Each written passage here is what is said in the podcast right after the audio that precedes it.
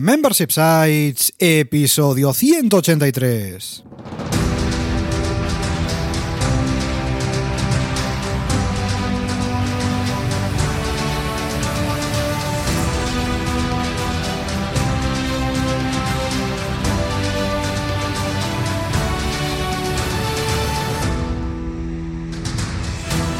Buenos días, ¿qué tal? ¿Cómo estás? Bienvenido y bienvenida a Membership Sites, el podcast en el que entrevistamos a emprendedores que ya están obteniendo ingresos recurrentes gracias a su propio negocio de membresía tras el micro servidores de ustedes, Rosa Suñé Berniol. Hola, hola, hola. Y Jordi García Codina, cofundadores de Bicicleta Studio, nuestro estudio online de diseño y desarrollo WordPress especializado en Membership Sites. Buenos días, Rosa, ¿qué tal? ¿Cómo estás? Pues muy bien, aquí lista para recibir a una invitada que nos va a contar cosillas bastante, bastante interesantes y vais a ver que os va a sonar, la vais a conocer un poquito.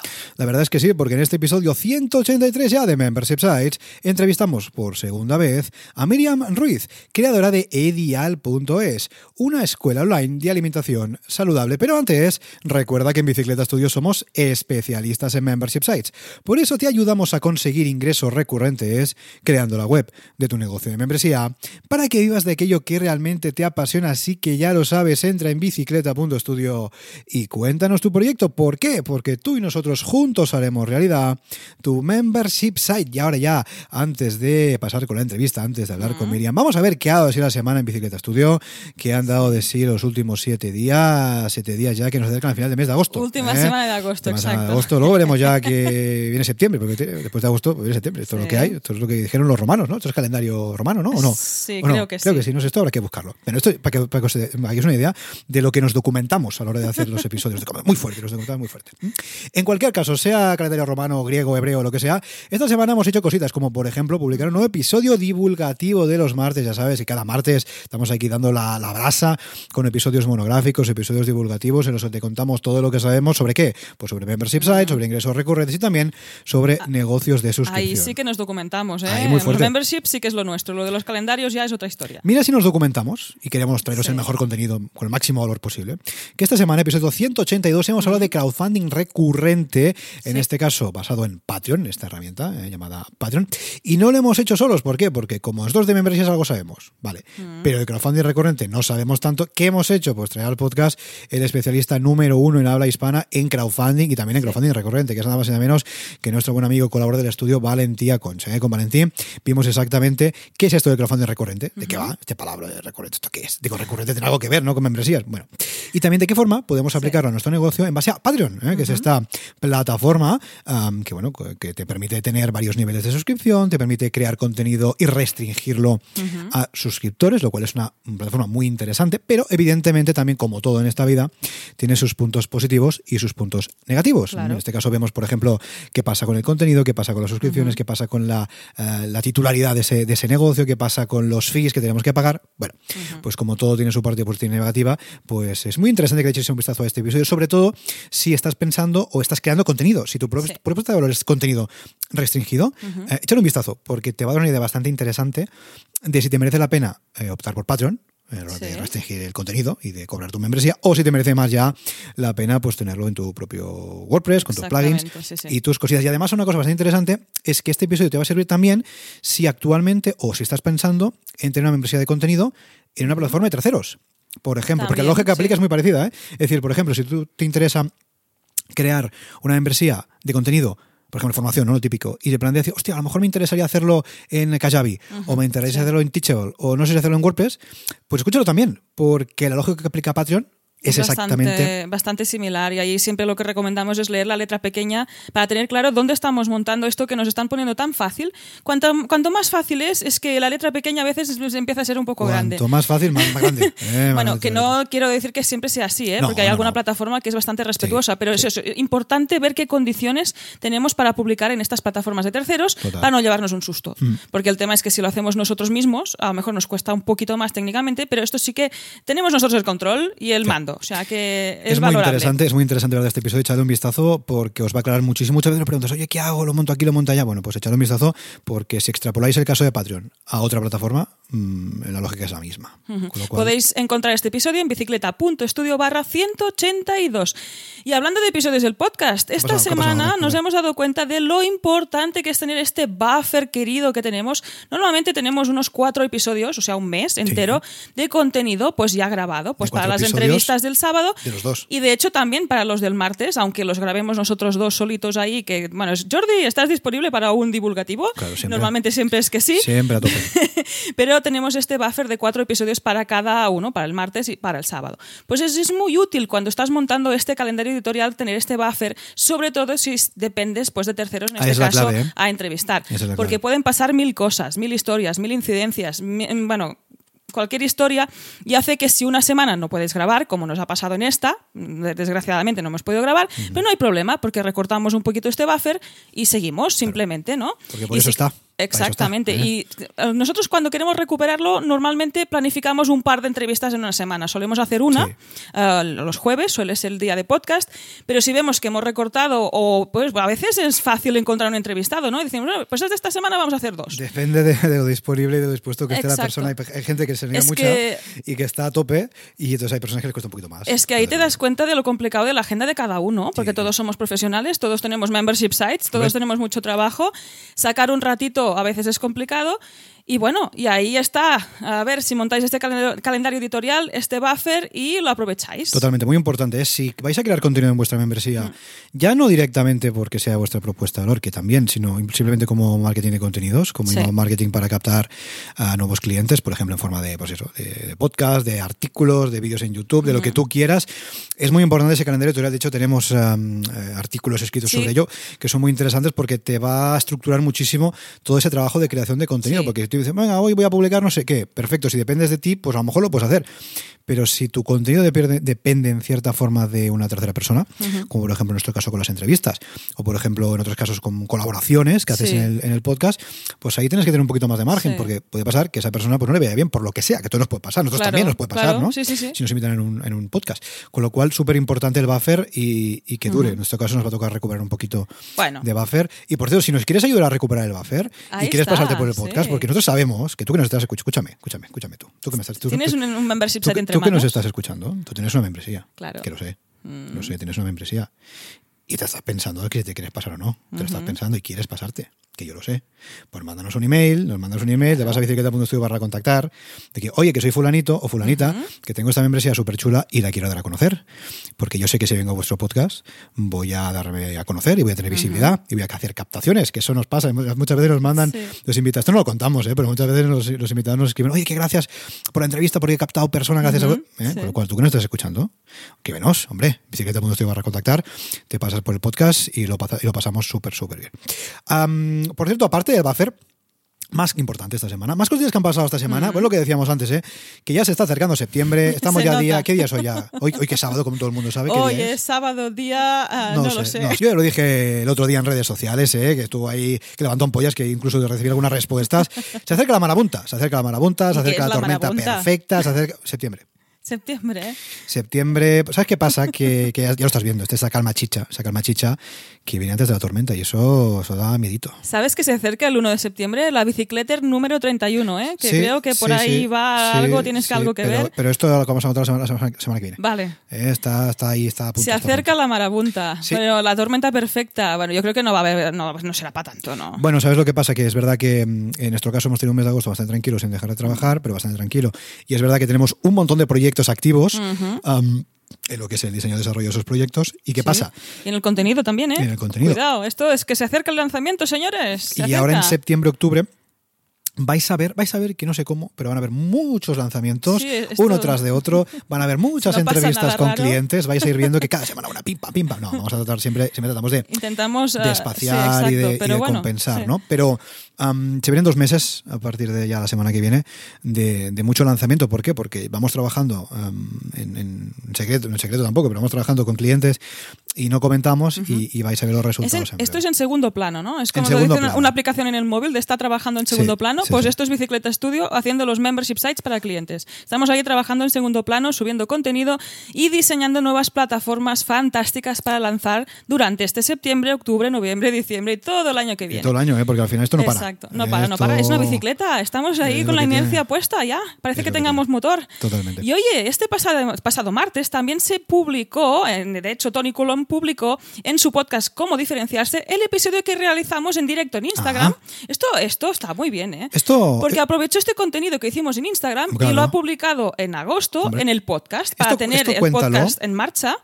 Y, y, bueno, yo creo que es una buena manera de aprovechar este contenido. Totalmente, también. hay que reciclar contenido. Sí, Señores, señoras, hay que reciclar contenido porque si lo tenemos creado, pues vamos a aprovecharlo. que de hecho hablamos de esta creación de contenido con Tony en esta sesión en directo, pues de cómo crear este contenido, de cómo crear este contenido ah, gratuito, ah, también este contenido pues eh, más premium, cómo tener el mix de ambos, ¿no? Para tener, eh, crear este producto. Él está creando un curso de cómo hacer una marca pues muy lean y es, está creando, está co-creando con todo el mundo este curso y viendo cómo puede hacerlo, ¿no? En este sentido hablamos sobre la creación de contenido y un punto es el reciclaje precisamente de este contenido. Nosotros yo le conté que empezamos escribiendo artículos Ahí están. que ahí están Ahí y están. también han acabado muchos siendo episodios del podcast Claro. porque no todo el mundo le gusta leer artículos ni a todo el mundo le gusta escuchar podcast. Claro.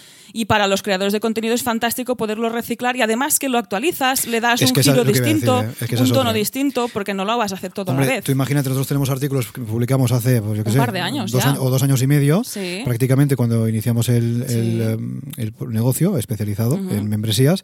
Y ese contenido, bueno, puede ser mejorado o puede ser actualizado. Y si eso lo actualizas en formato podcast, que es como más os gusta a vosotros consumir el contenido, que nosotros lo sabemos, que nos hemos fijado en Analytics, ¿eh? nos hemos fijado en Analytics, que os gusta más consumirlo en formato podcast, pues hombre, tiene mucho sentido, porque al final, bueno, es verdad que, aunque no sea, los aspectos técnicos son los más actualizables al final. WordPress, el plugin, es lo más actualizable. Es decir, es muy fácil que si tú haces un contenido sobre algo de WordPress, por ejemplo, o un plugin de membresía, Sí. en un año sea totalmente diferente. Uy, el, sí, el Pero- artículo de Vimeo. Este está, Por- por bueno, es- ejemplo. ha hecho unos cambios bastante grandes que ahí he ido actualizando el artículo, pero es verdad que alguna otra historia Pero tenemos incluso, que hacer. no solamente la parte técnica, incluso hay artículos más teóricos Sí. sobre estrategia de negocio para membresías.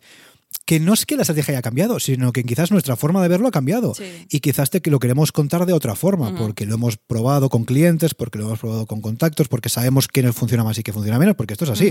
Em, llevamos un poquito de tiempo Sí. en, este, en este lío y cada vez tenemos más conocimientos. ¿Por qué? Porque tenemos más experiencia, trabajar con clientes y vemos un montón de membresías todos los días. Y nos venís a contar el podcast vuestras membresías. Con lo cual, es verdad que nuestro enfoque a la hora de crear contenido también es un poco diferente, Claro. porque nos basamos ya cada vez más en nuestra experiencia real.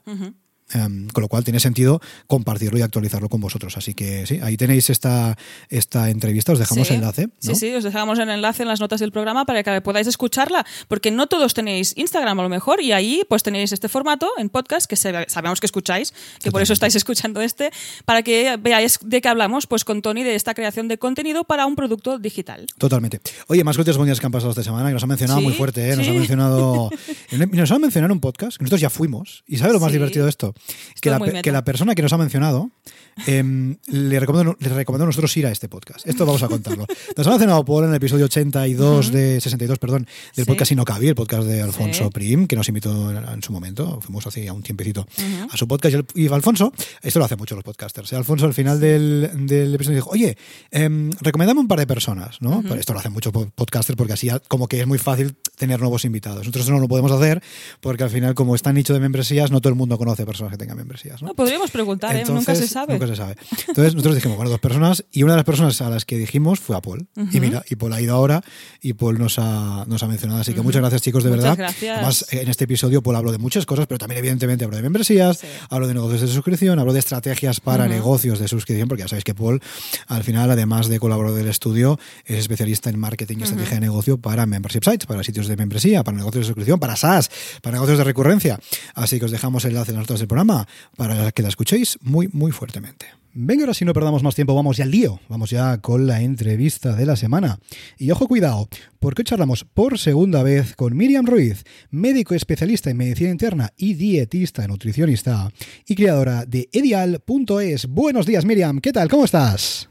Hola, buenos días, ¿qué tal? Yo muy bien, ¿cómo andáis por ahí? Hola Miriam, encantados de que estés aquí para contarnos cómo ha evolucionado pues tu membresía, tu escuela y tus novedades, porque sabemos que hay unas cuantas y estamos aquí muy muy curiosos y sabemos que habrá más. Totalmente, totalmente. De hecho, hoy es el día de ponernos al día. ¿eh? Esto es como cuando te vas a tomar un café ¿eh? te pones al día y nos contamos las cositas y nos ponemos ahí al día de todo lo que ha pasado. Pues en este caso vamos a hacer esto con Miriam, porque Miriam se pasó en el episodio número 38 de, madre mía, 38 de este podcast. ¿eh? Anda que no ha llovido, madre mía, más de ciento, ¿cuántos? Más de 140 episodios de diferencia. Madre mía, ha llovido un montón. Así que Miriam, oye, lo primero, gracias por pasarte y gracias por ser tan valiente, porque no es que haya pasado una vez, sino que ha pasado dos veces por el podcast. Con lo cual, de verdad, muchas gracias por tu tiempo y pasarte por aquí de nuevo. Bueno, gracias a por invitarme. Mm, cuando me dijisteis de volver, la verdad es que pensaba que había sido ayer, cuando me hicisteis la primera entrevista, y cuando vi que casi habían pasado dos años, madre dije, madre mía, cómo pasa el tiempo.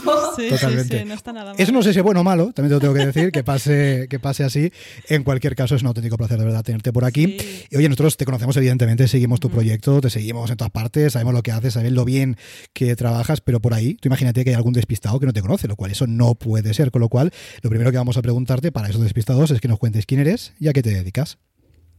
Bueno, pues como ya hemos presentado, yo me llamo Miriam, soy médico, especialista en medicina interna y también soy dietista nutricionista. Y hace unos cuantos años que me lancé a la piscina, al maravilloso mundo de, emprender, y empecé a, trabajar por cuenta propia. Mi idea en un primer momento pues era pues, montar una consulta en la que pudiera integrar un poco la parte de los conocimientos médicos con la parte de la nutrición, de la alimentación y dar un, poco, un, enfoque un poco más integral. Y la verdad es que así estuve bastante tiempo. Y luego llegó un momento en el que me di cuenta de que buena parte de lo que yo le contaba a mis pacientes era como una base, unos cimientos comunes para todos. Es decir, había una parte que obviamente tenía de personalización, de individualizar el caso de cada uno, pero a lo mejor el 60, 70, 80% ¿no? de, de, la base común, de los principios comunes para cambiar, empezar a cambiar los hábitos de alimentación y de estilo de vida, pues en realidad era como que mm, lo repetía, ¿no? Entonces lo repetía de uno en uno constantemente. Entonces me empecé a plantear el crear una serie de contenidos grabados que yo pudiera compartir con todos estos pacientes, de manera que ellos pudieran trabajarlos en casa y lo que es en la consulta individual y personalizada, o sea, eh, dedicarnos, ¿no? dedicar el tiempo a eh, realmente a la persona y a su caso en concreto. Digamos que sería una forma de, que fuera una consulta mucho más eh, dinámica también, más, más resolutiva y también el paciente tiene como una sensación de mayor engagement a lo que es pues, eh, el, manejo, porque no solamente te limitas a dar unas pautas en consulta, sino que luego además tienes como trabajo para casa. Claro, claro, totalmente. Entonces, eso en principio lo empecé a hacer pues como una forma, o sea, como un material complementario para mis pacientes exclusivamente y, y, alguien me dio la idea de, oye, y eso que le puede venir bien a estas personas no le podría venir miedo a más gente, es decir, no podrías compartirlo de alguna manera para que llegara a más personas. Al fin y al cabo, incluso gente que no tenga un problema de salud en concreto puede beneficiarse de cambiar sus hábitos de alimentación y tal. Y de ahí nació un poco la idea de mm, crear pues, una escuela online con esos conocimientos, digamos, que cualquier persona en cualquier situación se va a poder beneficiar de ellos. Y así arrancó el proyecto de la escuela online de Dial, que ahora mismo es como mi principal foco profesional, digamos. muy, interesante, ¿eh? muy interesante, esta evolución. Yo recuerdo que cuando hablamos por primera vez nos contabas, Miriam, que, bueno, que lo que decías, ¿no? es más como un complemento a tus sesiones presenciales, ¿no? a tus eh, consultas presenciales, donde pues atendías presencialmente pues a esos, a esos pacientes. ¿no? Incluso me acuerdo que hablamos de la recurrencia en esa presencialidad también y que en cierto modo, bueno, pues podías ofrecer esos servicios de forma recurrente, ¿no? Que era como tu foco, ¿no? Y en este caso, interesante, primera ya evolución, ¿no? Que podemos destacar, que me parece muy, muy chula, es que ese foco ha cambiado un poquito, ¿no? Quizás eh, antes el foco no era tanto el contenido que creabas, ¿no? Para la membresía, y ahora quizás es un poco más, ¿no? Con lo cual, bueno, eso es interesante ver también, ¿no? Como, como aunque, bueno, tengamos muy claro al principio cómo puede ser algo, ese algo puede cambiar y no pasa nada, no es que esté ni, ni mejor ni peor, ni muchísimo menos. Con lo cual es muy, es muy chulo. Y me acuerdo también que cuando, ahora cuando contabas, ¿no? Que eres médico y tal, me acuerdo recuerdo la otra vez que te pasaste, que nos contabas un poquito cómo tus eh, colegas de profesión, ¿no? Como tus conocidos, eh, flipaban un poquito, ¿no? Cuando dijiste, oye, que yo he estudiado medicina, todo estupendo, tal, pero casi que voy a seguir un camino un poco diferente, ¿no? A lo que habitualmente se suele hacer, ¿no? A nivel de curiosidad, cuéntanos, ¿tus colegas de profesión ya empiezan a entender ese cambio o todavía están flipando al cabo de dos años? Cuéntanos. No, o sea, empiezan a entenderlo, pero además es que empiezan a integrarlo. Ajá, muy bien, muy bien. Muchas veces el problema es que cuando, por ejemplo, ¿no? tú como médico, a lo mejor sin una formación o sin que tu especialidad sea la nutrición, tú ves un paciente que requiere ¿no? la, ayuda de, un nutricionista o un apoyo de alguna forma nutricional, pues lo que habitualmente se ha hecho era pues a lo mejor recurrir a las dietas de cajón, bueno, seguro que os lo sabéis, ¿no? Entonces, cada... la dieta de la alcachofa, la dieta de las 1200 calorías, la de las galletas marías y la pechuga de pavo. Y entonces yo creo que eh, cada vez se está integrando más el concepto de que mm, una dieta planteada de esa manera, una persona que realmente necesite cambiar sus hábitos de alimentación, pues que no funciona. Y, entonces también había otro problema, porque cuando ya se veía ¿no? que realmente se necesitaba un apoyo nutricional, pues se recomendaba ir a un nutricionista. ¿Qué pasa? Que por lo menos en, muchas, en muchos sitios lo que es el papel del nutricionista no está ni mucho menos integrado en lo que es la sanidad pública. Implica pues un gasto adicional para la persona que tampoco todas las personas se lo pueden permitir. Vamos, que el acceso no suele ser muy fácil y que también muchas veces las personas son reacias a ir a otro profesional sanitario. ¿no? Ah, no sé, existe como mucha reticencia a, a dar ese paso. De manera que una especie de mm, paso intermedio es, pues, oye, mira, eh, empieza, o sea, empieza a mm, investigar por tu cuenta de una forma también asequible, es decir, no requiere un, gasto económico elevado y empieza a ponerte en contacto con lo que puede ser cambios de hábitos saludables, que no es plantearte una dieta, no es ponerte un objetivo, no, no es hacerlo con ninguna expectativa, sino que la única expectativa es, oye, empezar a abrir la mente a cambiar, a decir, oye, ¿qué cosas puedo cambiar de, mi alimentación poco a poco a mi ritmo y sobre todo, pues eso, a aprender, ¿no? Y entonces, esta escuela online hace muy bien de puente entre el no hacer nada o tener una dieta de cajón, que sabemos que no sirve prácticamente para nada, y ir a un profesional, a un nutricionista, para que lleve tu caso de manera individualizada. Es decir, muchas veces pasando por ese puente de, de la escuela online, las personas realmente o, bien muchas veces es suficiente o descubren esa necesidad de que alguien les lleve de la mano y les guíe y, vamos, y empiezan a, conocer que existen más cosas aparte de, lo que la medicina clásica te puede ofrecer para mejorar problemas de salud o para mejorar la salud directamente. Totalmente, es que es así y nosotros lo sabemos bien ¿eh? y lo contamos en el otro episodio. Si queréis saber más, saber más, escucháis el episodio número 38 del podcast, eh, pues sí, la verdad que sí.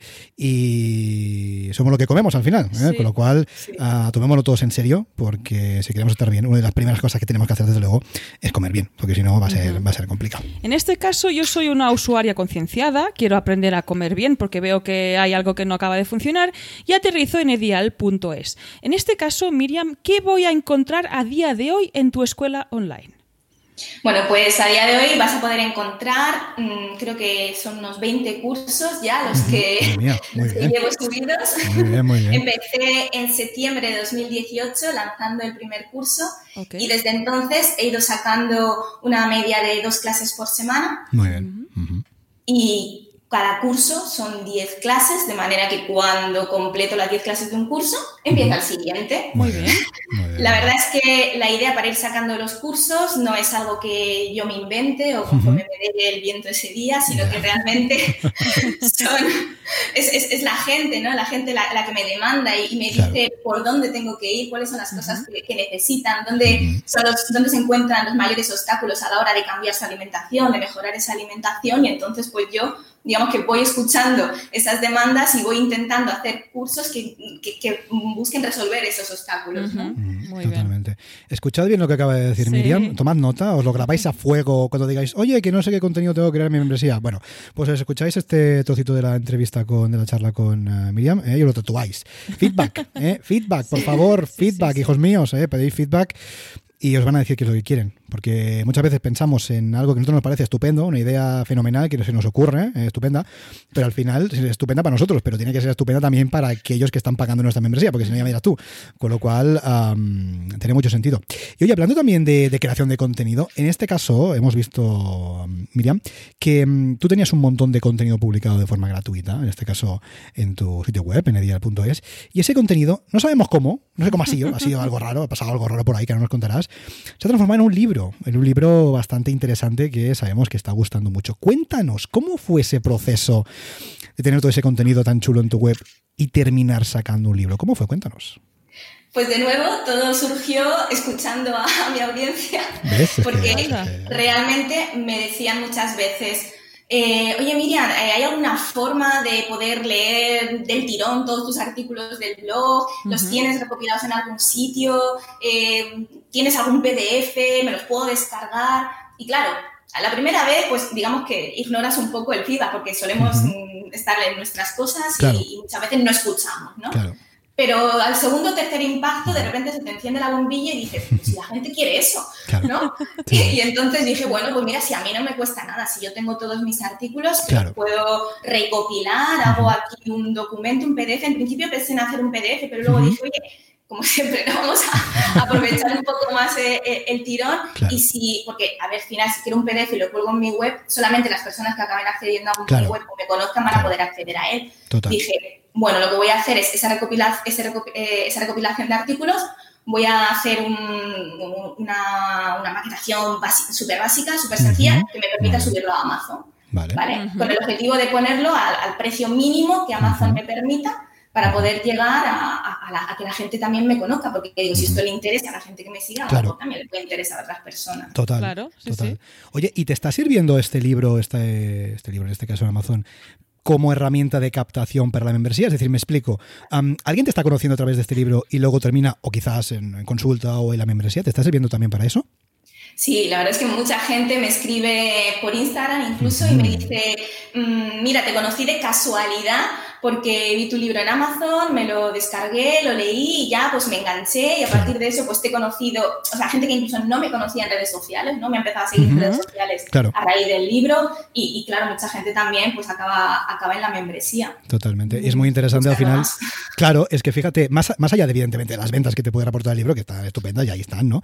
Uh, ostras, solamente como herramienta de, de, visibilidad, de que te conozcan y me parece súper interesante. De hecho, esto también le está pasando un poco a Silvia, que dejamos aquí el enlace en las notas del programa. La entrevistamos en el episodio 169, no, 100, no, me acuerdo. Dejamos en las notas del programa. Uh, ella también tiene el libro ah, y a partir de ahí, pues también la están conociendo y apuntándose la membresía, con lo cual, oye, y además es que es lo que dices, ¿no? Yo ya tengo el contenido, si es que ya lo tengo. Sí, lo tengo que poner bonito, maquetar un poquito y tal, pero es que ya lo tengo. Con lo cual, una herramienta muy interesante para todos aquellos que tenéis contenido creado y lo queráis también monetizar y aprovechar. Sí, lo que hablábamos fuera de onda, ah, que era que también que, que, estás continuando creando este contenido gratuito, ¿no? Que después ha acabado en un libro y además continúas creando el contenido premium que es cuando tienes una membresía tienes que seguir creando estos tipos de, estos dos tipos de contenido para que te conozcan precisamente. Y hablando de tipos de contenido, eh, Miriam, antes un pajarito, un pajarito nos ha dicho que estás preparando un nuevo tipo de contenido. Pero bueno, ya hablaremos de esto más adelante, eh, si quieres, ya hablaremos más adelante, porque puede ser un tipo muy, muy interesante que seguro que gusta mucho a la audiencia. Bueno, y otra cosa interesante con respecto al libro que no, que no os he comentado es que no solamente te abre ese tipo de puertas, sino como en mi caso te puede abrir otras puertas que a lo mejor ni siquiera imaginas al principio, porque a mí unos meses después de publicar el, el, libro este en Amazon, me contactó una editorial. ¿Qué me dices? Ahí me ¿Qué me está contando? A ver, esto, esto no tienes que contar. Miren cómo fue. A ver, cuéntanos hasta dónde puedas, evidentemente. ¿eh? Cuéntanos cómo fue ese, ese contacto. A ver. Pues mm, me escribieron por email, creo. Claro, como en el libro pues al final ponía datos de contacto y tal, pues se pusieron en contacto conmigo y me dijeron que veían mucho potencial en, que ese libro que yo había, digamos, hecho de una forma ¿no? más, casera, pues hacer una edición como Dios manda, bien, eh, bien, maquetada, eh, más, con un estilo más profesional, pues con el objetivo pues, de que se pudiera vender en librerías, de también que llegara a otros países de habla hispana y vamos a darle pues, muchísima más difusión. Al final el objetivo inicial que yo quería conseguir ¿no? con, con esto era pues tener más alcance, poder llegar a más gente. Y la verdad es que eso me abría una puerta también impresionante de poder llegar todavía a más gente, a lo mejor incluso a personas que ni siquiera tienen eh, o redes sociales o, ni siquiera se meten en Amazon a comprar un libro, sino que pues van a una librería, ojean un poquito lo que hay por ahí y descubren cosas nuevas, ¿no? Así que vamos, tampoco me lo pensé y dije, venga, para adelante, lo que tenga que, ser será. Claro que sí, además fíjate qué interesante, ¿eh? porque es, el, enfoque es, el que dices, ¿no? Seguramente, a ver, si, si nos lo editamos nosotros y está en Amazon, vamos a tener más margen, pero menos visibilidad. En cambio, si nos lo editan, eh, pues una editorial en este caso profesional, tenemos menos margen económico, pero tenemos muchísimo más alcance, que al final es lo que queremos, un alcance de visibilidad para que nos conozcan y luego ya así nos contraten, nos apunten a la membresía o lo que haga falta, con lo cual, oye, una historia súper, súper interesante. Ojo, lo que puede empezar con unos artículos de calidad, con un contenido de calidad en un blog, ¿eh? que empezaron siendo gratuitos y han acabado en un libro impreso y siendo otro pero producto fíjate, al ¿eh? final. Fíjate, esto es lo que dices tú de calidad, porque si aquí escribimos cuatro cositas ahí para 300 palabras para posicionar, esto no nos va a llevar a ningún lado. ¿eh? En cambio, si hacemos buen contenido, que a la gente le guste, que la gente comparta, que luego puede ser em, eh, recopilado en un libro y fíjate dónde terminamos. Con lo cual, eh, qué importante es el contenido. ¿eh? Luego, fíjate qué importante. Importante el contenido y también saber cómo monetizarlo. Y en este caso nos metemos directamente en el mundo de los precios, del pricing, lo que nos encanta hablar aquí y discutir y saber qué vamos a hacer. Nos encanta, pero nos cuesta. es lo que tiene. El tema del pricing es un tema jodido para los emprendedores, nuevamente. En este caso, Miriam, vemos que en tu caso el precio no ha cambiado. Eh, ¿Cómo decidiste que no cambiara? ¿Nos dices eh, en qué precio saliste y por qué has decidido mantenerlo? Hmm. Pues a ver, yo salí, como salí con un único curso, con un precio de lanzamiento durante el mes de lanzamiento de 5 euros al mes. Y luego a partir de ese momento subí a lo que es el precio que he, mantenido hasta ahora, que son 10 euros al mes. Y en principio, pues vamos, mi idea es mantener ese precio, pero a ver, básicamente porque yo empecé esto casi como una especie de, proyecto, entre comillas, social, ¿no? A ver, está claro que si puedo vivir de ello, mejor, pero mi objetivo era que las personas que tampoco puedan permitirse pagar cursos de calidad, ¿no? Eh, sobre alimentación y tal, que pueden costar, pues yo que sé, cada curso entre 50 y 150 euros, que a lo mejor, pues eh, no pudieran, ¿no? como digo, permitirse eh, ese desembolso tan grande en un momento dado, sí que pudieran tener acceso a, contenido de calidad. A un contenido de calidad, oye, que sí, que seguro que en redes sociales te buscas claro. puedes encontrar muchas cosas pero yo te lo ofrezco ordenado, estructurado, guiado, ¿no? Entonces, digamos que sí, que es verdad que muchas veces tenemos muchísimo contenido gratuito de muy buena calidad, pero eh, yo creo que también a veces no solamente es el encontrar el contenido, sino el eso, tenerlo de una manera estructurada y, fácil, ¿no? Que sea bastante accesible. Totalmente. Madre mía, qué bien estamos vendiendo la membresía. ¿eh? en vez de buscar ahí en los blogs y en los Instagram, te suscribes ya a dial.es y tienes todo ordenadito ahí, además que, em, que, Miriam te lo cuenta estupendamente, con lo cual, oye, tiene todo el sentido. Y oye, Miriam, que hemos hablado del pricing, vamos a hablar también un poquito del público objetivo, que es algo que tampoco tocamos en la primera charla que tuvimos hace, hace bastante tiempo. Cuéntanos, ¿cuál es el target? ¿Cuál es el público objetivo? ¿Cuál es tu cliente ideal? Aquella persona que dice, mira, yo este proyecto lo estoy orientando a este tipo de persona, ¿no? A este avatar. Cuando tú piensas en tu cliente ideal, aquel que se suscribe eh, a tu membresía, ¿qué persona sería? ¿Qué rasgos tendría? ¿Qué características tendría? Pues a ver, por lo general, mm, en un primer momento, cuando pensé en el público objetivo antes de crear esto, me fijé en las estadísticas que tenía en las redes sociales. no, me inventé nada, simplemente eh, lo orienté un poco a lo que ya había, es decir, el tipo de persona que ya estaba interesada en el, contenido gratuito, que fundamentalmente es un perfil de mujer en el 90% de los casos y una edad en torno a los entre los 30 y los 45 años. Por lo general suelen ser personas que tienen un alto interés en mejorar su salud, sus hábitos de alimentación. Muchas veces también, digamos que han, seguido muchas dietas, o son personas que, no es la primera vez que, buscan información sobre alimentación saludable, pero que en realidad no están conforme con lo que han recibido hasta ahora porque los resultados que han obtenido pues, no son los que esperaban. Y entonces pues, van buscando algo diferente, un enfoque actualizado, mm, algo que les permita también, digamos, liberalizarse un poco de, lo que es muchas veces lo que se entiende la atadura de las dietas. Entonces, es el enfoque de, oye, yo quiero aprender a comer saludable para poder, para poder vivir sin dietas ya el resto de mi vida. Claro, y ese suele ser un poco como yo lo enfoco. Es que esa es la mejor dieta. es que esa es la mejor dieta, comer bien. Mira, si comes bien, ya te vas a olvidar de la alcachofa, del cucurucho y la dieta de la vecina del cuarto. O sea, comer bien es la mejor dieta que puede existir. Si es que, para, entiendo que es fácil de decir, luego aplicarlo en el día a día. Bueno, habrá que le cueste más y que le cueste menos, ¿no? Pero es que al final es eso. Comer bien es lo que te va a llevar luego a estar bien, claro que sí. Y a no seguir estos parámetros y dietas que, como sabemos, pues no funcionan muy, muy bien. Oye, Miriam, después ya de, llevar la membresía a la escuela, pues casi dos años, por lo que nos has comentado, eh, ¿qué beneficios destacarías precisamente de gestionar un membership site? ¿Beneficios en qué sentido? Pues ah, para ti, ¿qué es lo más positivo de gestionar una membresía? Pues en este caso, por ejemplo, la estabilidad, la constancia, el contacto pues, con tus suscriptores. ¿Qué destacarías como positivo? Pues a, mí me encanta eh, el contacto con la gente. Mm, pues cuando te escriben, cuando ves cómo se implican, cómo eh, el feedback que te dan, ¿no? la, utilidad que, le están sacando, que muchas veces es mayor a la que en un principio esperabas ¿no? que, fuera, a tener. Y luego a mí realmente lo que me encanta es la creación de contenido. O sea, Muy bien. Yo, mm, a ver, siempre me ha gustado hablar. bueno, siempre me ha gustado contar rollo.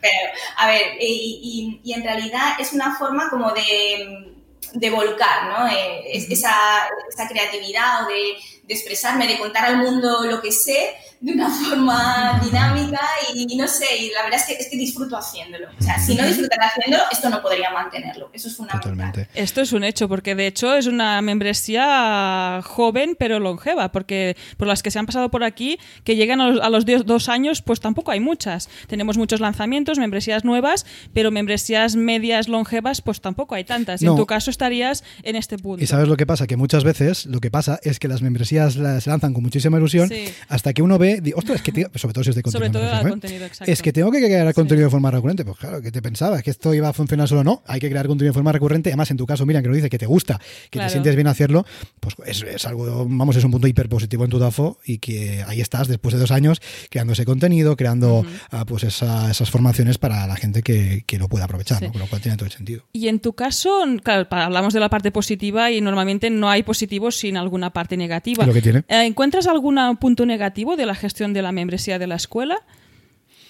Pues está claro que mm, al principio, sobre todo, conseguir coger el ritmo. O sea, conseguir coger un ritmo que sea compatible con un equilibrio en tu vida. Porque es verdad que a lo mejor eh, empiezas, como dices, ¿no? con mucha emoción y dices, voy a sacar una clase todos los días. Ah, tope. Súper energía. Y, y, a las dos semanas es que ya no sabes ni cómo te llamas. Ya, ya, ya, vas allá, y por y para la membresía. Entonces, claro, eso no es sostenible. Total. Tienes que encontrar desde el primer momento un ritmo que pueda ser sostenible y mantenible. Como decíamos antes, esto es como una maratón. O sea, no gana el que empieza sprintando, sino el que sabe conservar las fuerzas durante toda la carrera. Y entonces para esto es fundamental saber, o sea, conocerse a uno mismo, saber hasta qué punto puede llevar y que también eh, sea capaz de mantener el equilibrio entre la dedicación a la membresía y la dedicación al resto de, cosas importantes de, la vida, ¿no? El tiempo para uno mismo. Y, que, hay, que hay más cosas aparte de la membresía, que eso a veces se nos olvida, ¿eh? Oye, que no, que el negocio está muy bien, pero que algo más hay que vivir, ¿eh? Y hay cosas más, más cosas hay que hacer en nuestra vida. No, otra perla, ¿eh? Lo, lo vais tatuando también, esta es la segunda perla, el hecho de compaginar y, al final buscar un balance, ¿no? Entre pues esa creación de contenido eh, otros, otras tareas de negocio y, la vida, que en sí ya es una tarea bastante importante. Y hablando de compaginar, Miriam, en tu caso, ¿te gustaría, ¿te gustaría vivir solo de la membresía o te gustaría combinar servicios de membresía? Porque cuando hablamos en el anterior episodio estabas mezclando pues la parte de servicios y la parte de la escuela. En este caso, ¿sigue siendo así? ¿Has potenciado más la escuela? ¿Te gustaría solo vivir de la escuela? Pues mira, os cuento. Yo cuando empecé eh, era un 80-20. Un 80% era la parte de los asesoramientos personalizados y digamos que un 20% la escuela online. Con el tiempo he ido, digamos, eh, poco a poco eh, modificando ese porcentaje, ¿no? Pues pasé un 70-30, 60-40, 50-50 y ahora mismo estoy en un, 20-80, es decir, un 20% dedicado a los, asesoramientos y un 80% a la, escuela online. Muy bien. A ver, me gusta el asesoramiento personalizado porque mm, para mí es una fuente de aprendizaje tremenda. Claro. Es decir, yo cuando trato a las personas uno a uno detecto realmente los problemas que existen y, las cosas que creo que le pueden beneficiar y ayudar a más gente. Me ayuda a generar contenido. No me quiero tampoco desligar de, de eso. Pero sí que es verdad que con, en estos dos años lo que me he dado cuenta es que yo con lo que realmente disfruto cuando se me pasa el tiempo, que es que no sé ni cómo se me pasa, es cuando estoy ahí creando el contenido, grabando, o sea, con la parte, la parte online. Realmente es como he redescubierto una vocación que tenía pues, ahí. Ahí oculta. Qué importante. ¿Y en tu caso te has pasado a los servicios online? ¿Haces consultas online o las mm. sigues haciendo presencialmente? Pues prácticamente ahora mismo, bueno, desde el tema del coronavirus, cambié todas las consultas que tenía presenciales, todas fueron online. Y desde entonces la experiencia ha sido tan positiva, tanto para mí como para los pacientes, que ahora mismo solo hago online. Claro que sí. Pues otra historia, ¿eh? Ahí es hacer este cambio, lo que puede empezar siendo presencial, aparte de las circunstancias que estamos viviendo, que, nos abocan hacia ahí, ¿no? Nos llevan hacia ahí, también como, pues para ti, lo que dices, ¿no? Si te gusta el mundo online, ¿por qué no trasladarlo todo ahí y gestionarlo todo desde ahí? Y es un complemento perfecto esta parte de servicios más esta escuela. O sea que genial. Y además tenemos la parte técnica que nos ayuda a ello, nos permite pues, eh, pues hacer esas videoconferencias, realizar los pagos y todas esas cositas, con lo cual tiene, tiene mucho sentido. Y ya que hablamos de la parte técnica, Madre mía, qué bien que estamos hilando los, temas en este podcast. ¿eh? Ya que hablamos de la pared técnica, ¿has visto? ¿Has visto? Después de 180 y tantos episodios, madre mía. Vamos a hablar un poquito, Miriam, de la parte técnica. En tu caso ya nos contaste cómo hiciste la membresía. Pero es verdad que antes, preparando esta charla, nos hemos pasado por tu web y hemos visto, digo, que he cambiado algo. Aquí yo esto lo veo distinto. Aquí, Miriam, algo ha tocado porque yo lo veo diferente. Cuéntanos, ¿ha sido un cambio más bien de diseño? ¿Has añadido alguna funcionalidad? ¿Está diferente de cuando te pasaste? Cuéntanos, ¿qué, cambios has hecho o habéis realizado en la, en la plataforma? A ver, cuando lo lanzamos era un producto mínimo viable total. O sea, fue en plan, lo montamos en un mes. Ya. Oye, pero, muy bien montado en un mes, también te lo tengo que decir, ¿eh? porque a veces es por ahí que tal. Rápido y efectivo, sí, sí, sí, muy bien. Sí, a ver, de eso obviamente tiene parte de culpa mi marido, que es como la parte técnica que me ha estado ahí colaborando y, ayudando. Vamos, sin él no hubiera sido posible. y, la verdad es que llegó un momento en el que cuando ya vimos que la cosa fluía, ¿no? O sea, que efectivamente el producto mínimo viable era viable y, un poquito más que eso, pues decidimos eh, crear un tema nuevo. Un tema eh, con Genesis y, ah, vamos, algo personalizado, que era muy, es bastante parecido, solo que bueno, pues el diseño pues un poquito más retocado. Muy bien.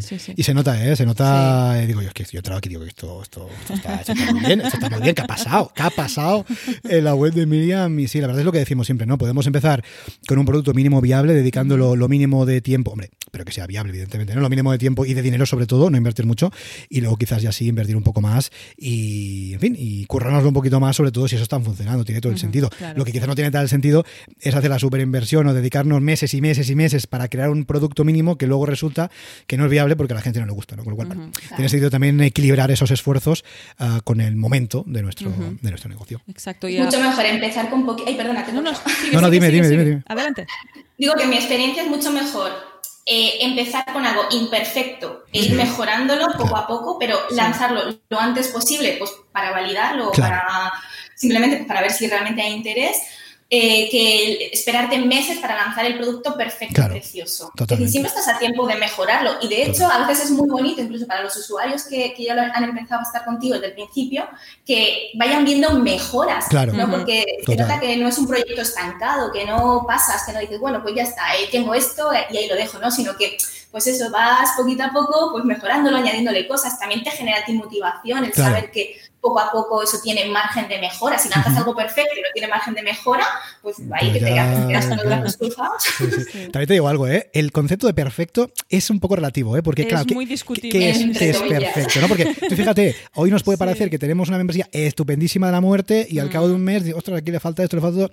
Con lo cual, em, yo creo que también tenemos todos que, que estos los primeros, ¿eh? de que entender de que el concepto perfecto es, es muy relativo y a veces es difícil de conseguir. Y algo que has dicho que me parece muy interesante es que cuando mejoramos nuestra plataforma, en cierto modo también, es, aparte de que la mejoramos para captar más, evidentemente, también la mejoramos para nuestros suscriptores actuales, lo cual les va a permitir a ellos percibir que les estamos cuidando, que nos estamos preocupando por ellos, que nos estamos preocupando de que accedan mejor el contenido, de que lo tengan todo más a mano, que sea más asequible, que sea todo más accesible, con lo cual Em, un rediseño, además de captar, también nos sirve para retener, que es algo muy importante también en la membresía. Pero, claro, yo estoy, estoy apuntado aquí y veo que, ostras, me han, hecho, me han hecho esta plataforma más fácil, más accesible, puedo acceder aquí, tengo los vídeos allá, con lo cual también nos ayuda a retener un poco en, nuestro, en nuestra plataforma, que es muy importante. Incluso detectar que pues que algún feedback que hayas, dado está incluido, ¿no? Que tú hayas dado una idea y veas que forma parte pues de la escuela. Y que Imagínate que das una idea y Miriam la aplica y dice, madre mía, Miriam me está teniendo en cuenta, yo de aquí no me borro en la vida, o sea, estoy pagando hasta que muera prácticamente.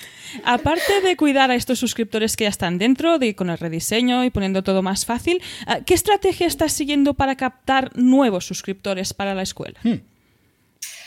Pues vamos a ver, eh, el año, bueno, el, tema del, libro, eso fue un punto fuerte. Y pues ahora mismo eh, estoy planteándome otro proyecto, o sea, otra nueva vía de, poder llegar a más gente, ¿no? Porque sí que es verdad que si te limitas a, pues eso, una red social, pues llega un momento en el que experimentas cierto estancamiento. Ya. Eso, es, eso es así. Además, también te arriesgas a que pues, el día de mañana o en dos días eh, esa red social donde tú tienes tu gran comunidad, pues por lo que sea la gente deje de tener interés o empiece a, caer y tú caes detrás. Claro, totalmente. Entonces, pues bueno, aparte de, ir, digamos, también trasladando la comunidad con una newsletter, ¿no? A un, tipo de comunidad pues mm, mm, también más cercano, más, más selectivo, pues ya digo, estoy empezando a, pensar en el tema de, un podcast.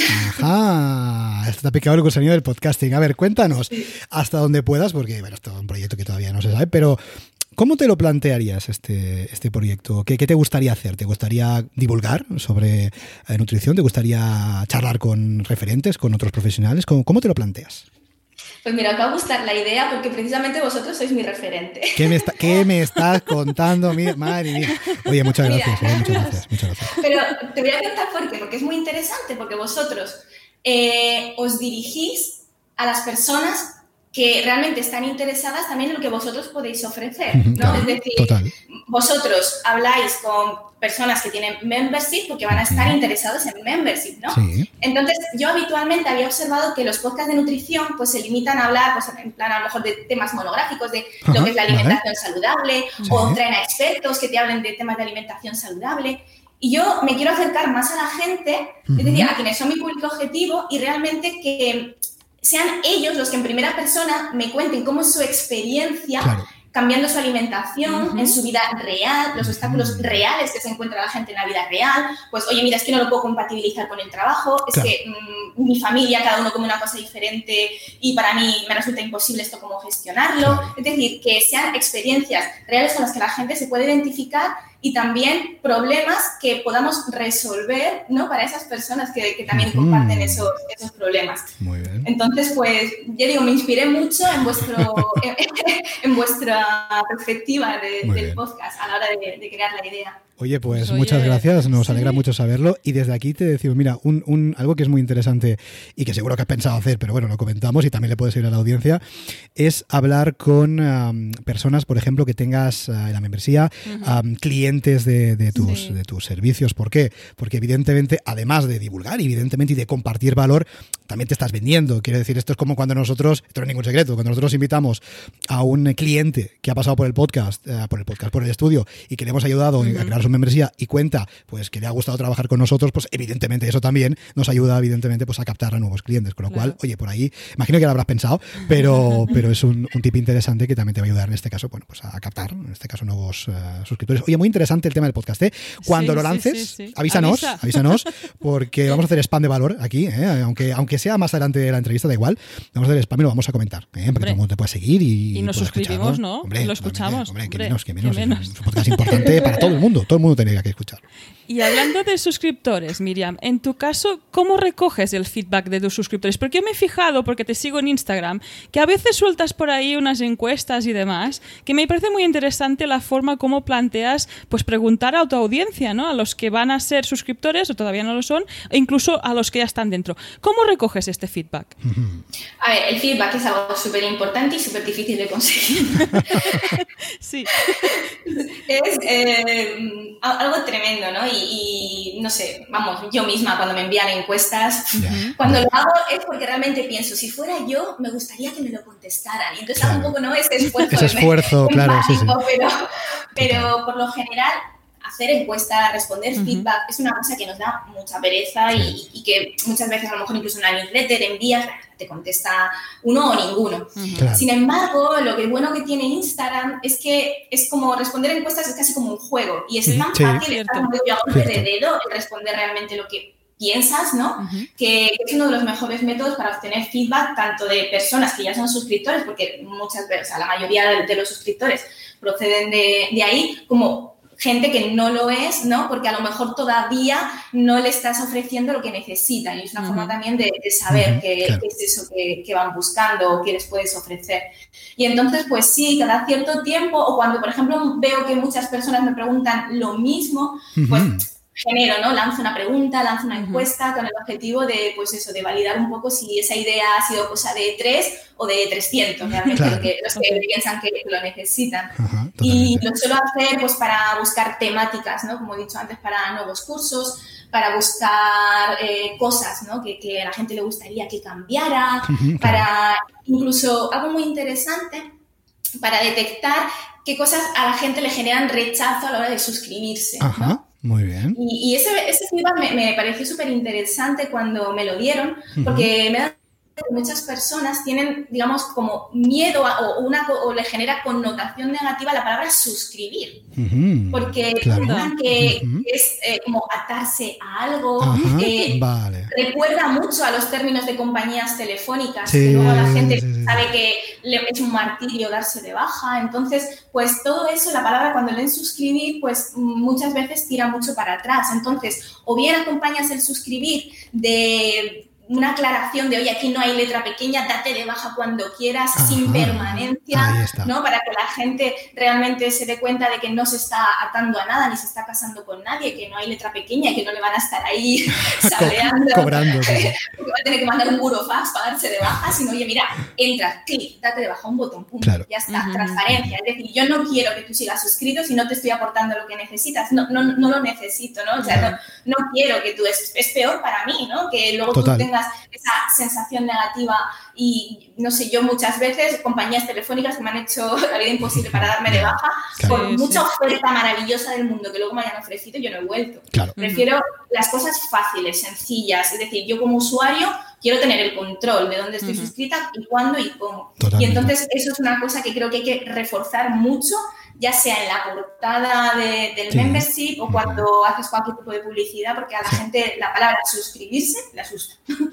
Totalmente, y fíjate. nota de esto porque es interesante. Y es muy importante, sobre todo en función del tipo de público que tengamos, ¿no? Porque puede ser que, como dices tú, que tú lo preguntes y digas, no, es que esto de suscripción, ¿esto cómo va? ¿no? Y esto me puedo suscribir, me puedo dar de baja. Esto, tengo que estar cinco años Tengo que estar ahí pagándote hasta que me muera, ¿cómo funciona, no? Y algo tan simple como veo que tienes aquí en, la plataforma, ¿no? Que en el propio giro, en la portada, te aparece un de baja cuando quieras. Bueno, pues evidentemente, ¿no? Ahí estamos eh, mitigando esa objeción, ¿no? ¿La objeción cuál es? Que tengo miedo de que la suscripción sea para siempre, ¿no? Oye, mira, tú te apuntas aquí y te vas a dar de baja cuando puedas, ¿no? Y esto lo podemos hacer por lo que dices, ¿no? En la, en la home de la web, en una página de preguntas frecuentes, podemos crear un vídeo, podemos crear contenido en redes sociales, podemos hacer lo que nos dé la gana para transmitir que, oye, que aquí no hay compromiso, que tú te apuntas y cuando por X motivo no te, apare, no te apetezca, pues tú le das el botón y te das de baja y ya está. Con lo cual es muy importante también ese feedback porque muchas veces nos digo, ostras, ¿y por qué no tengo más suscriptores?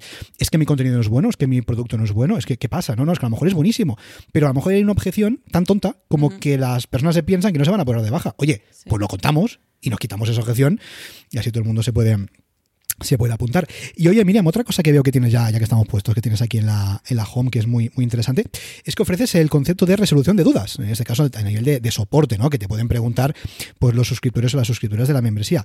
Cuéntanos, ¿cómo lo llevas? Porque es lo que decimos siempre aquí en el podcast, ¿no? Muchas veces el soporte es algo complicado, ¿no? Porque puede ser, ah, aunque lo llevemos muy bien, o puede ser que tengamos mucho, que haga que la membresía no sea escalable, que nos pasamos el día respondiendo dudas. Bueno, cuéntanos en tu caso, ¿cómo llevas ese soporte, esa resolución de dudas de tus, de tus suscriptores? Pues mira, la gente lo usa de una manera muy racional. O sea, realmente cuando tienen una, duda mm, razonable, me la preguntan y suelen ser, o sea, entienden muy bien el concepto de, resolución de dudas acerca de los cursos. La verdad es que no, no, me quejo, o sea, lo llevo bien. A lo mejor también es verdad que yo soy súper rollera y es verdad que en cada clase digo, ¿tenéis dudas? O sea, es difícil tener dudas, ¿no? Ya, ya, ya, ya. ya. Así como, a lo mejor me paso, ¿no? Igual a veces alguien puede decir, oye, pues mira, demasiado contenido o demasiado detallista y ya digo, muchas veces a la, gente le insisto, ¿yo tenéis dudas? ¿Tenéis dudas? Y dicen, no, no, sí es que no, no me quedan dudas. no, totalmente. no tengo dónde rascar. Es que de hecho, esto, bueno, todos los que hemos hecho formación online o tenemos cursos online o lo que sea, lo sabemos. Cuanto mejor expliques algo, menos soporte vas a tener. Y esto es así. Con lo cual, si tienes que hacer un poco más de hincapié en algún concepto que tú ya ves que a lo mejor es un poco difícil o difícil de comprender para determinadas personas, ¿no? que puede ser un poco difícil de comprender, pues no, no cuesta nada dedicarle 30 segundos más. Si esos 30 segundos quizás te ahorran, ¿no? Tener que responder tropecientos emails o dudas de soporte, con lo cual tiene sentido. Al final, todo lo que hagamos en contenido, cuanto más claro y más meridiano esté, mucho, mucho mejor. y en este caso disfrutas de un combo de audiencia, comunidad, pues muy correcta, muy, es una, educada, ¿eh? y además esta parte de que te explicas muy bien y ahí es cuando el soporte no es una cruz, sino una bendición. O sea que también se puede manejar y, aumenta, incluirlo y aumenta el valor. Aumenta la percepción de valor de la membresía, claro que sí, porque no solamente es que me apunte aquí y vea los vídeos, sino que además si tengo alguna duda, Miriam me va a ayudar. Con lo cual, eso también suma muchísimo, claro que sí. Y ahora, Miriam, vamos a conocerte un poquito más desde un punto de vista más personal, guion profesional. En este caso, ¿de qué forma te sigues formando o informando sobre tu sector o tu especialidad? No sé, yo creo que eso va integrado en mí. Mm, a ver, mm, o sea, no sé, es que como la formación, a ver, yo es verdad que mm, tengo la sensación de que nunca he dejado de estudiar, ¿no? Eh, la carrera de medicina son seis años y entonces es como que coges una inercia que te va a acompañar el resto de tu vida. O sea, tienes la sensación, bueno, también es verdad que supongo que el espíritu ese curioso, ¿no? De que cada vez que lees algo nuevo quieres investigar más sobre ello, te, te hace estar al día. Eh, es como, no sé, como si tuvieras un radar, ¿no? Para, para nueva información. O sea, yo, por ejemplo, no sé, cuando a lo mejor mm, en, Twitter o en sitios así, pues mm, las cuentas a las que sigues pues suelen ser cuentas también pues de, yo qué sé, de investigadores, de personas que comparten ensayos clínicos, entonces pues eso te da mucho pie a investigar sobre áreas nuevas o a profundizar más sobre, sobre tu área, ¿no? Obviamente no te puedes quedar con lo que lees en Twitter en las redes sociales. Yo siempre lo digo, no se puede aprender de las redes sociales. Las redes sociales te tienen que dar pie a investigar por tu cuenta sobre determinadas cosas que te llaman la atención. Pero sí que es verdad que te mantiene un poco al día de las corrientes. Es decir, uy, mira, parece como que mm, ha salido un nuevo estudio sobre esto. Venga, vamos a profundizar un poco más, vamos a investigar, a ver qué, qué hay de verdad en esto. Y, de esa manera te, te, mantienes. Y luego, pues, como digo, ¿no? Es esa inercia de, de, querer seguir aprendiendo y de, de, muchas fuentes. Al final, libros, otros profesionales, cursos, charlas. Incluso podcast, ¿eh? Incluso podcast. imagínate, imagínate que a lo mejor escuchas, escuchas el podcast que va a sacar Miriam y aprendes también, con lo cual se puede aprender de mucho. Ojo, cuidado, sobre todo si eres una persona curiosa, ¿eh? si te gusta y si te, como es el caso lo que dices tú de esa inercia, ¿no? Si no es un poco más, un poco más complicado. Hay una curiosidad personal. En el, en el mundo de la medicina, ¿son muy duchos en, compartir estos estudios y demás online? ¿O, ¿O cómo se está gestionando? Porque mm, desde mi punto de vista lo veo como un poco presencial, libros más clásico, ¿no? ¿Han dado paso a este, a este salto al mundo online o todavía están ahí un poco despistados? Sí, yo creo que bastante y cada vez más. Es más, quizá, mm, más que compartir cosas de medicina general, suele ir más por especialidades. Pues, Por ejemplo, un cardiólogo que comparte artículos de actualidad sobre áreas de cardiología o sobre determinados temas, pues no sé, que profundizar en insuficiencia cardíaca, en últimos tratamientos para el infarto agudo de miocardio. Es decir, va más por especialidad, no es en plan, comparto, divulgo sobre medicina en general, que es, muy amplio, eso sí que no no tiene mucho, mucho sentido, pero sí que hay mucha divulgación a nivel de, especialidad. Pero también es verdad que es de profesional a profesional. Claro, claro. vamos en ese sentido. Vale, claro, vale. porque al final es cierto que en, en- en este caso, en, en tu campo, quizás, em, claro, el, el contenido que puede divulgar un profesional, un especialista, en este caso, como tú dices, quizás va a ser eh, fácilmente comprensible por- para otro profesional, Sí. pero un poco difícilmente comprensible para un eh, ciudadano de a pie, ¿no? Para un, para un eh, vulgar, para una vulgar persona en ese sentido que no tiene esos conocimientos, ¿no? Con lo cual, bueno, tiene Bueno, sentido pero que es sea- importante ver que este profesional sí que está interesado sí, en sí, divulgarlo claro, claro. y en darlo a conocer y en crearse en esta marca personal Total, total. que para nosotros que estamos en el mundo online es muy normal, ¿no? Claro. Y muy habitual, pero en otros sectores a lo mejor no lo es tanto y en este caso pues es una buena noticia que compartan este conocimiento y podáis sacar provecho. Total, ahí está Miriam, ¿eh? compartiendo Claro. conocimiento a tope para que todos nos podamos aprovechar y podamos sentirnos mejor y estar mejor, comer mejor y todas esas cositas. Oye, Miriam, para conocerte un poquito más, vamos a hablar un poquito rápidamente ya que hablamos del tema digital. Vamos a hablar de, de herramientas, de herramientas porque algo, otra cosa no, pero claro, el mundo online, el día a día de nuestros negocios, utilizamos muchas herramientas, utilizamos aplicaciones, utilizamos software, utilizamos muchas cosas. Cuéntanos, en tu caso, si tuvieras que elegir una herramienta, una única herramienta, una, una única aplicación, un único software, lo que tú quieras, que digas, mira, yo sin esto, sin esta aplicación, sin lo que sea, no podría vivir, ¿cuál sería? ¿Cuál se te viene a, a la mente? Pues yo creo, y creo que si no recuerdo mal es la misma que dije la otra vez. A ver, a ver si ha cambiado, a ver, a ver. No lo sé, ¿eh? pero diría que Zapier. Ajá. Zapier, Porque si no, para mí el tema de la contabilidad sería Sí. Infumable completamente. O sea, es imposible. Ten en cuenta que en un membership site mm, es- se generan tantas facturitas pequeñas Vaya, que, vaya. que- bueno, a ver, tantas, vamos, tampoco tantísimas. no me Bueno, bueno, bueno, cuantas más mejor. que- eh, Cuanta más mejor, sí.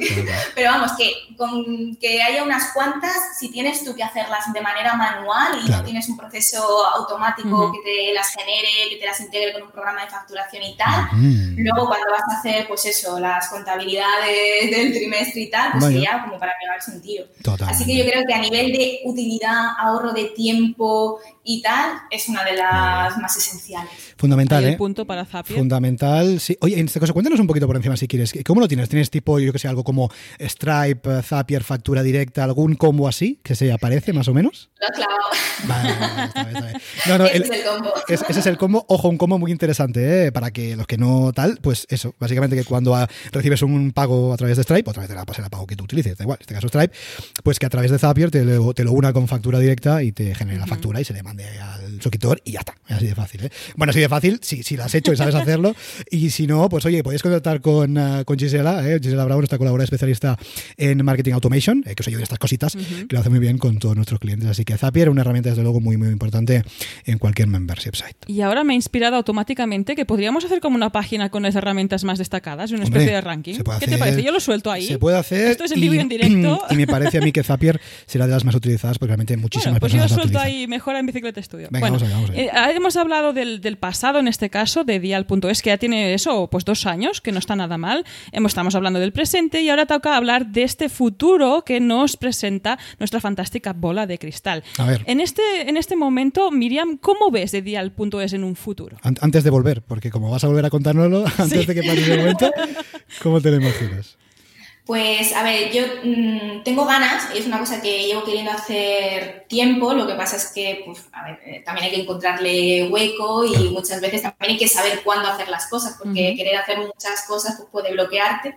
Entonces, bueno, estoy buscando la manera de hacer también lo que son sesiones en directo. Ajá. Vale. Muy Eh, bien. pues tipo webinars o resolución de dudas en directo, algo que enganche a la gente también y le dé un poco más de sentido de comunidad, de contacto directo conmigo. Entonces, pues eso es una cosa que, que tengo ahí pendiente, la verdad. Oye, pues muy, Pero, muy bueno, interesante. Sí. Poco a poco, no, poco a poco, evidentemente, cada Sí, cosa sí. tiempo, pero fíjate, muy, muy interesante, y eso siempre lo decimos aquí en el podcast, todos los clientes, todos, ¿eh? Todos, que tenemos, que hacen, um, pues eso, sesiones de directo, preguntas y respuestas, eh, masterclass, webinars, lo que tú quieras, que sirve al fin y al cabo para que el suscriptor te tenga ahí, que tú le puedas preguntar, eh, que, te pueda, que le pueda responder, que, que- que sienta esa relación, que sienta ese engagement, siempre, siempre, siempre funciona muy bien. ¿Por qué? Porque al final el suscriptor no siente que está ya solo en su casa o no sé dónde consumiendo un contenido o lo que sea, sino que te tiene a ti y ve que detrás de la membresía realmente hay, otro, hay una persona de carne y hueso, sí que existe y que está ahí para resolver sus dudas o para compartir o lo que sea. Con lo cual, eso sí que nosotros lo vemos en todos los clientes. Además, tenemos bastantes clientes que, bueno, que optan por esta estrategia, ¿no? Que fíjate, muchas veces pensamos, no, es que voy a hacer, por ejemplo, sesiones de preguntas y respuestas, por ejemplo, para captar, ¿no? Y está bien, porque, oye, es un reclamo, ¿no? Es una propuesta muy interesante. Pero es que luego nos damos cuenta que sirve para retener, porque muchas veces quizás hay personas que no van a consumir determinado contenido grabado que tenemos en la membresía, pero se meten en los directos o los ven luego porque les interesa ¿no? lo que se está contando. Y con lo cual, ah, ya nos contarás ¿eh? si lo, si lo llevas a cabo, Miriam, porque es una.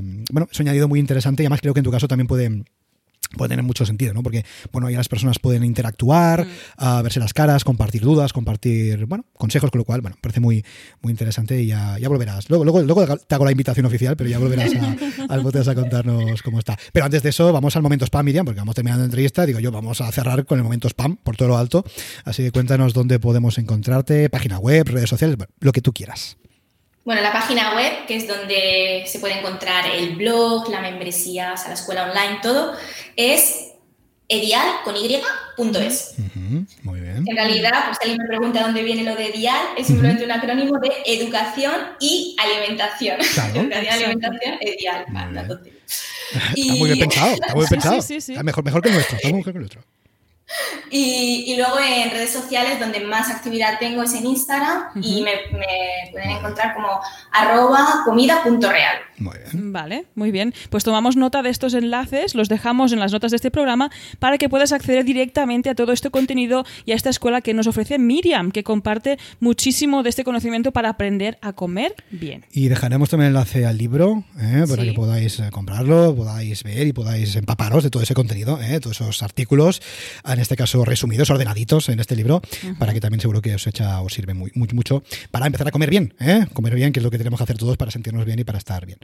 Oye, Miriam, pues hasta aquí esta charla, hasta aquí esta entrevista, hasta aquí esta conversación. Es un placer, como siempre, hablar contigo, de verdad. Siempre lo decimos, incluso cuando nos vimos ahí en, Barcelona eh, el año pasado, pues también eh, estuvimos estupendos. no sé cuándo nos podemos volver a ver presencialmente, porque el tema está, está el tema ahí un poco tal, pero oye, en cualquier caso, claro, en cualquier caso, Miriam, es un placer, como siempre, charlar contigo, de verdad. Y de desde ya te invitamos, ¿eh? quedas emplazada para dentro de un tiempo, dentro de X meses, cuando tú quieras, para volverte a pasar por aquí, para seguir compartiendo, para seguir contándonos cómo evoluciona tu proyecto. ¿Cómo lo ves? ¿Te apuntas? Hombre, me apunto porque, vamos, el placer es mío y, como siempre os digo, se, se, hace muy agradable hablar con vosotros, es como una charla entre amigos y yo creo que ya la tercera casi que va a ser cenando, ¿no? O algo. hombre, eh, pues Oye, una cosa te voy a decir.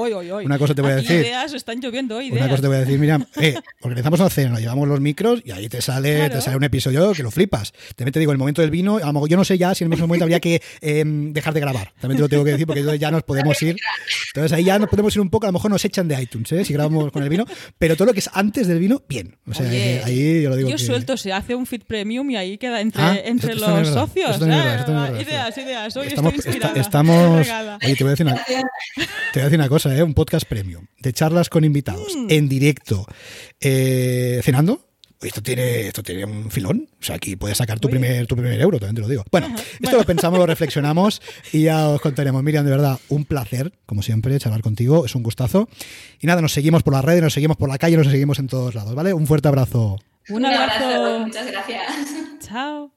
Y hasta aquí el episodio 183 ya de Memberships. Y recuerda que puedes encontrar todos los enlaces mencionados en Bicicleta Mundo Estudio barra 183. Por cierto, si quieres ser el próximo entrevistado y así conseguir más visibilidad para tu proyecto, contacta con nosotros, que estaremos encantados de la vida de invitarte al podcast. Gracias por tus valoraciones de 5 estrellas en iTunes, por tus comentarios si me gustan en iVoox, por seguirnos en Spotify, por compartir este episodio en las redes sociales y por suscribirte en bicicleta.studio barra gratis. Gracias a tu apoyo, juntos podremos llegar a más emprendedores y ayudarles a obtener ingresos recurrentes gracias a su propio negocio de membresía. Así pues, nada más por hoy. Esto es Membership Sites y nos escuchamos la semana que viene. Adiós.